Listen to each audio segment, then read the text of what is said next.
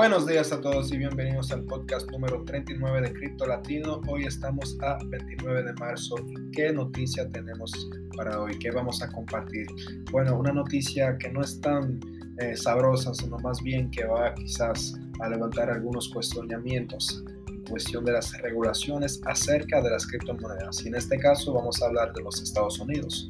Eh, tenemos al gobierno de Joe Biden que acaba de anunciar un proyecto de ley que obviamente aún no está votado, pero que ya estipula algunas, eh, o más bien algunos elementos que pueden inquietar a la comunidad de criptomoneda de Estados Unidos. Empezando primero con la taxación, o más bien cómo pretenden eh, hacer el pago de imposición sobre las criptomonedas. Y al parecer tenemos dos tipos de pagos de impuestos. Algunos que están relacionados a la venta de la criptomoneda, es decir, cuando alguien compra y vende recuperando algunos beneficios. Y también incluso si no la vende. Y quizás es un elemento que puede inquietar a muchas o más bien muchas personas que detienen criptomonedas y que tienen incluso el proyecto de no venderlo, sino más bien guardarlo o hold en inglés, que es el término que se usa en el mundo del Bitcoin, que significa mantenerlo ya quizás más de un año, eh, para algunos quizás ya se, menciona más de 10 años. Eh, para recordarlos tenemos, por ejemplo, algunas billeteras que se han despertado en las semanas pasadas, billeteras viejas de 11, 10, 9 años. Entonces, siguen personas eh, con esta actitud y simplemente para recuperar sus Bitcoin cuando el Bitcoin tendrá un precio mucho más importante que el precio de hoy.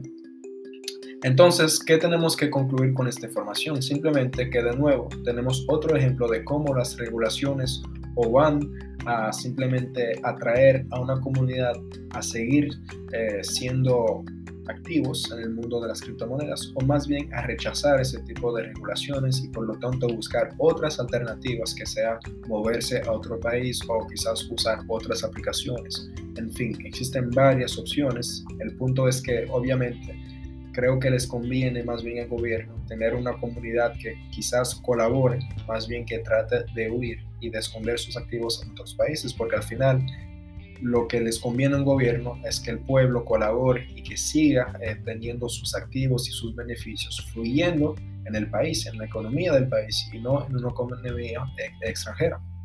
Por lo tanto, tenemos países como eh, Brasil, tenemos El Salvador, tenemos al México, tenemos a Turquía y muchos países, incluso Portugal y Alemania, que adoptaron leyes que simplemente van a incentivar más bien a los clientes a seguir usando las criptomonedas, incluso también empresas que proponen servicios de manejo de criptomoneda o de inversión.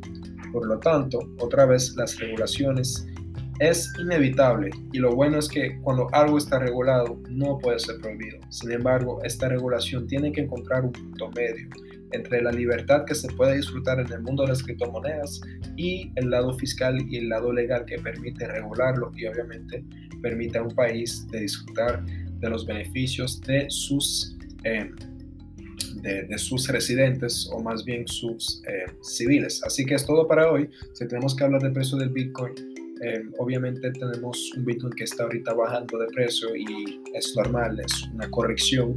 Ya tenemos más de siete días subiendo. Entonces, obviamente el mercado tiene que aliviarse, el mercado tiene que vender y es quizás que regresemos a los 44 mil dólares. Es un pullback para luego regresar a la alza y seguir buscando precios récord. Así que es todo para hoy. Muchas gracias. Recuerda que estamos en Twitter, en Instagram, en YouTube, también en Blogspot y Telegram. Obviamente Spotify y Anchor. Así que cualquier pregunta, por favor, no dudes en contactarnos si tienes ya el, impulso, ya quieres comprar tu primer curso, empezar a invertir criptomonedas y empezar a generar ingresos pasivos, pues permítete comprar nuestros cursos en Teachable. Todos nuestros links están en nuestra página Instagram, en Twitter. Así que gracias y nos vemos en el próximo podcast.